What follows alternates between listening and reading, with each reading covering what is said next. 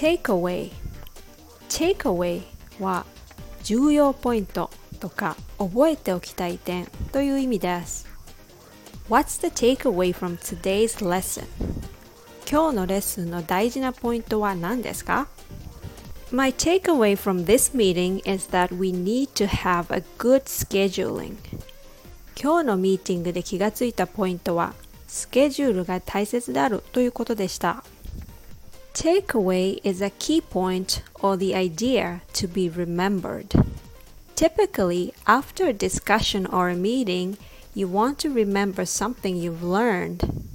In other words, you want to take it home with you. Do you hear the difference between takeaway and take away?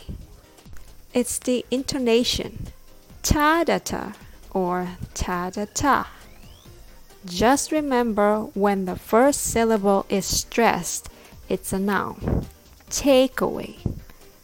But when the last syllable is stressed, it's a verb. Take away.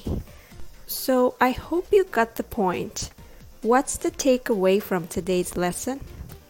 Takeaway is a point you take away with you.